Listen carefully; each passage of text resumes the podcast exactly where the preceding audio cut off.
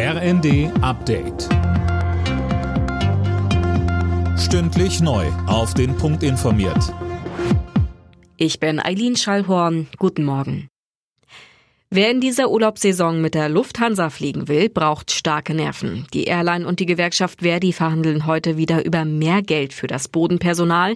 Tom Husse, sollten die Gespräche scheitern, drohen ja weitere Warnstreiks. Ja, richtig, das hatten wir erst letzte Woche Mittwoch. Um in den Tarifverhandlungen Druck zu machen, hatte das Bodenpersonal flächendeckend die Arbeit niedergelegt. Gut 1000 Flüge wurden gestrichen.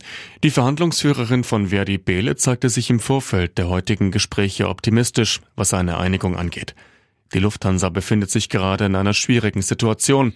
Am Wochenende hatten auch die Piloten für Streik gestimmt. Der Taiwan-Besuch von US-Spitzenpolitikerin Pelosi hat die Spannungen zwischen den USA und China nochmal verschärft. China hat den US-Botschafter in Peking einbestellt und Militärmanöver in den Gewässern rund um Taiwan angekündigt.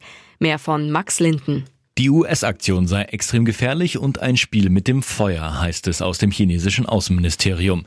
Die USA wiederum lassen ebenfalls mehrere Militärschiffe in der Region um Taiwan kreuzen. China sieht Taiwan als abtrünnige chinesische Region an und betrachtet Pelosis Besuch daher als Einmischung in innere Angelegenheiten. Rückendeckung dafür gibt es, wenig überraschend, aus Moskau. Das russische Außenministerium bezeichnete Pelosis Besuch als Provokation.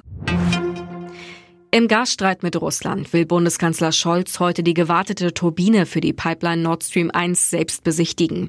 Russland hatte wegen der Wartung die Gaslieferungen nach Deutschland gedrosselt. Die Bundesregierung hält den Grund für vorgeschoben. Wie viel Geld steht Nicht-EU-Ausländern zu, die in Deutschland leben? Das Bundesverfassungsgericht veröffentlicht heute in dieser Frage eine Entscheidung. Konkret soll eine Regelung überprüft werden, nach der der Kindergeldanspruch von der Art der Aufenthaltserlaubnis abhängt. Alle Nachrichten auf rnd.de